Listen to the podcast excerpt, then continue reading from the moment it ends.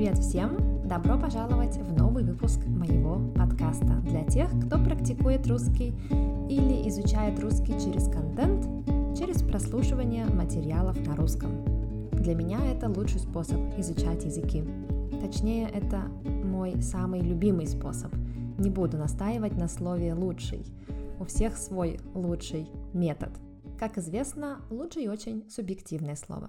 Но тем не менее, мне кажется, когда мы слушаем не про сам язык, а просто слушаем что-то на языке, мы используем язык как средство, как инструмент, чтобы узнавать что-то новое, или просто, чтобы хорошо провести время, то мы убиваем сразу двух зайцев одним выстрелом. Для меня, кстати, самое главное преимущество знать или понимать несколько языков – и вообще мотивация к изучению языка – это тот факт, что у меня есть доступ к гораздо большему количеству информации, материалов. Сейчас столько классных, офигенных подкастеров и креаторов, и очень интересно слушать разные мнения и на разных языках. И, конечно, самое прекрасное – это то, что у нас тех, кто говорит на нескольких языках или тех, кто понимает несколько языков, у нас в несколько раз больше мемов и шуток. Вы когда-нибудь задумывались об этом? Мы можем смеяться больше. Но я немного отвлеклась и не объявила тему. Сегодня я хочу поговорить о шахматах, а точнее об историях людей, связанных с миром шахмат. Наверное, все уже посмотрели сериал «Ход королевы». Он был просто хитом в прошлом году. И, кстати, у сериала очень высокий рейтинг. Я его посмотрела после того, как мне его порекомендовала, наверное, 10 человек. Не скажу, что у меня была вау-реакция и что это лучший сериал, который я видела, или лучший сериал года, но правда было очень интересно, и я его посмотрела, наверное, за два или за три дня на новогодних каникулах. Ну, сериал, в принципе, короткий, поэтому это нормально. Это драма о юной гениальной шахматистке, которая борется за звание чемпиона мира. Это правда, что сериал затягивает, затягивает хорошее слово. Даже тех, кому слово сицилианское говорит, ну, разве что только о пицце, а не о розыгрыше партии. Сицилианская защита – это дебют в шахматах, то есть начальная стадия шахматной партии. Но э, сериал очень красиво снят и передает азартную и живую атмосферу шахматных турниров 60-х годов. Хотя шахматистка Бет Хармон выдуманный персонаж, ее история действительно частично вдохновлена событиями из мира шахмат того времени. Кстати, в основе сериала лежит одноименный роман Уолтера Тевиса, насколько я знаю, и в России этот писатель почти неизвестен. Его книги на русском языке начали издавать только несколько лет назад. Я не эксперт в области шахмат, и, если честно, к сожалению, не играю в шахматы. Как-то не привили мне этого с детства, и мир шахмат обошел меня стороной. Как, кстати, и исполнительницу главной роли, главную актрису, которая не умела играть в шахматы до сериала. Об этом актриса рассказала в одном из интервью. Она сказала, что знала только то, что там есть фигуры и доска. Но, как вы знаете, Советский Союз растил мощных игроков, и поэтому в Советском Союзе, ну и потом в России, шахматы – это очень популярная игра, так как на международных турнирах всегда были сильнейшие игроки из России. Сериал, кстати, консультировал один из них – Гарри Каспаров – даже если вы ничего не знаете про шахматы, то это имя наверняка вам знакомо, наверняка вы его знаете.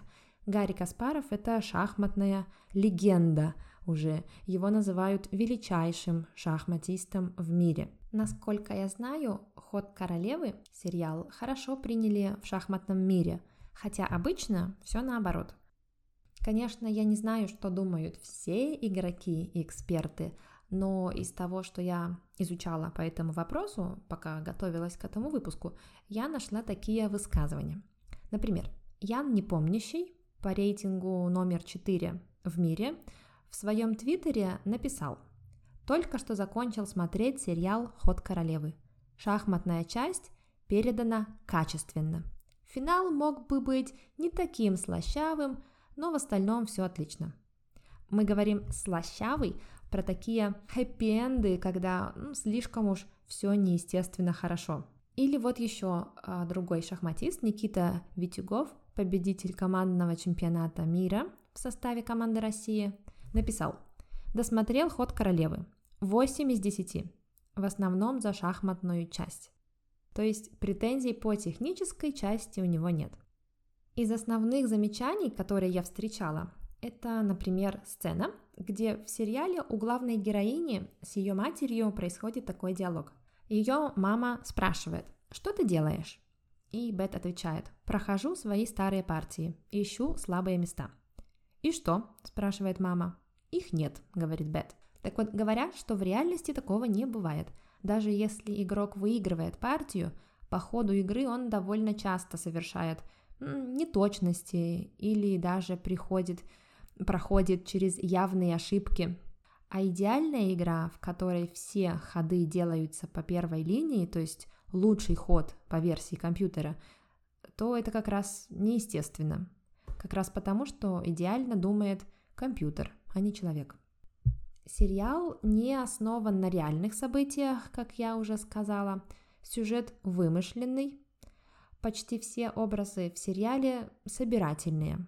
Кроме одного. В последней серии, во время решающей партии между Бет Харман и ее главным соперником из СССР, Василием Барговым, э, комментатор указывает, что в зале сидит сильная шахматистка из СССР Нонна Гаприндашвили. Но, добавляет комментатор, в отличие от Харман, да, главной героини, она никогда не играла с мужчинами. Но Нага Приндашвили действительно реальная шахматистка. Но есть одно но. Есть одна неточность. Она играла в шахматы с мужчинами. Более того, Нонага Приндашвили стала первой женщиной, которой присвоили звание международного гроссмейстера среди мужчин. Сегодня Ноне Терентьевне 79 лет, и она до сих пор иногда играет. В интервью агентству BBC Нона поделилась своими воспоминаниями о своей карьере в шахматах. Она вспоминает, что когда она стала чемпионкой мира, сразу начала участвовать в мужских турнирах, и у нее была уйма приглашений. Уйма значит много. Но она вспоминает, что когда она выиграла звание чемпионки мира, она возвращалась домой на поезде – и как только они въехали в Грузию, но она из Грузии, это бывший, бывший участник да, СССР, а поезд приходилось останавливать хоть на две минуты на каждой остановке. Везде были люди, и она их приветствовала на перроне, на платформе. А в Тбилиси была такая уйма людей, что ее отец даже туфли потерял в этой давке, в этой толпе, когда встречал ее, вспоминает она. Все спорят – как корректно перевести название The Queen's Gambit на русский? Если переводить дословно с английского, то самый правильный вариант, самым правильным вариантом будет ферзевый гамбит, так как фигура называется ферзь. Но при таком переводе пропадает игра слов с queen, да, queen это королева, и этот, эта игра слов присутствует в оригинальном английском названии. Ведь смысл сериала не просто в самой игре, а именно в том, что эта история про королеву шахмат. Она жертвует многим в своей жизни ради того, чтобы быть первой в шахматах. Гамбит – это же начало шахматной игры, в котором ради э, скорейшего перехода в атаку жертвуют фигурой или пешкой. Да? Пешка это самая а, низшая, самая простая фигура шахматная. Но если мы скажем королевский, да, королева, королевский, все нормально. Но тогда будет непонятно, относится королевский к королеве или к королю. Ну и плюс ход королевы это хоть и далеко от оригинального названия, зато звучит просто и понятно для всех зрителей, которые даже названия фигур не знают, например. Но вот а Советский Союз в сериале показан не совсем точно, я бы сказала. Например, мальчик-официант в конце сериала предлагает шахматистам в ресторане водку на разлив. Ну, не знаю, на мой вкус выглядит как страноведческий ляп, такая стереотипная неточность. Э, Еще один интересный факт. Я читала интервью с Юдит Полгар. Это венгерская чемпионка. Вообще, кстати, не уверена, как произносить ее э, фамилию, потому что в венгерском варианте, мне кажется, ударение ставится на А, Полгар, ну, по-русски, я думаю, мы говорим Полгар. Вот. Она в 11 лет впервые обыграла шахматного гроссмейстера, а в 15 лет сама завоевала этот титул как самая юная шахматистка. Это высшее звание шахматного мастера-гроссмейстер. Позже она заняла восьмое место в мировом шахматном рейтинге. Шесть лет назад, в 2014 году, Юдит завершила карьеру. И она поделилась своим впечатлением от сериала в интервью агентству Deutsche Welle. И по ее мнению, в ходе королевы язык тела, движения, даже шахматные ходы показаны очень реалистично. Однако в сериале недостаточно внимания уделено проблемам женщин в мире шахмат. Мужчины в сериале относятся к таланту Бет Харман с почтением, с уважением, без какого-то какого-либо сексистского подтекста.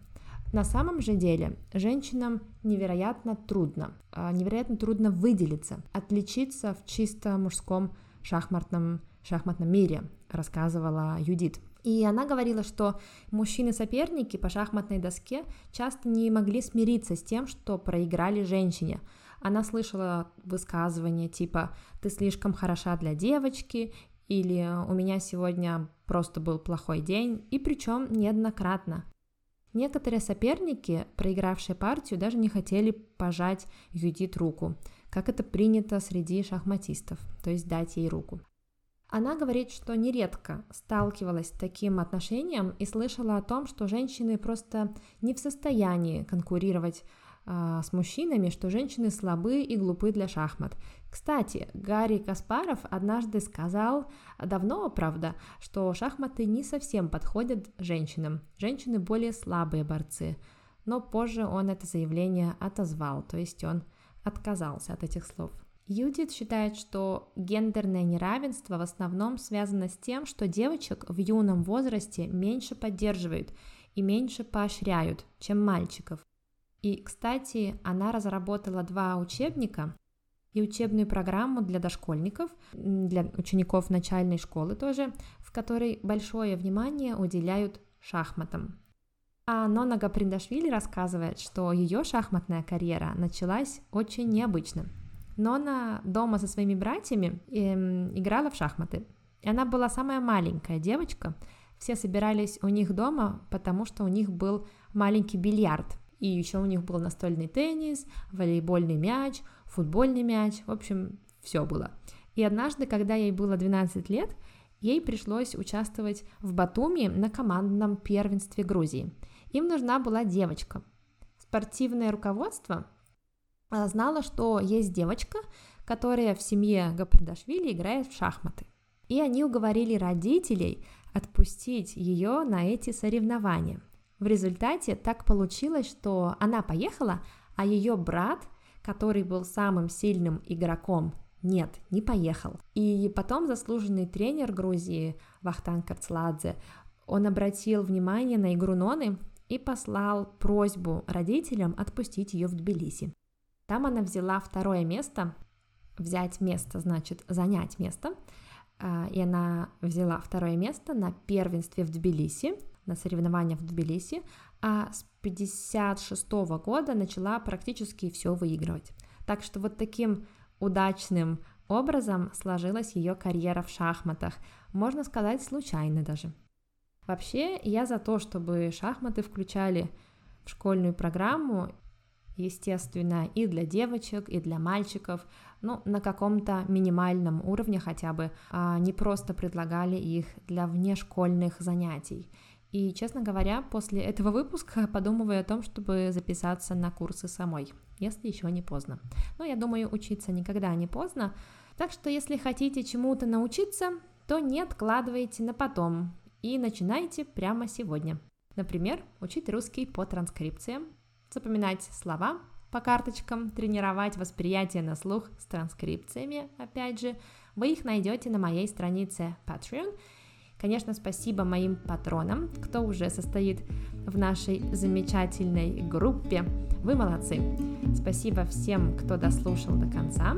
И до встречи в новом выпуске. Пока!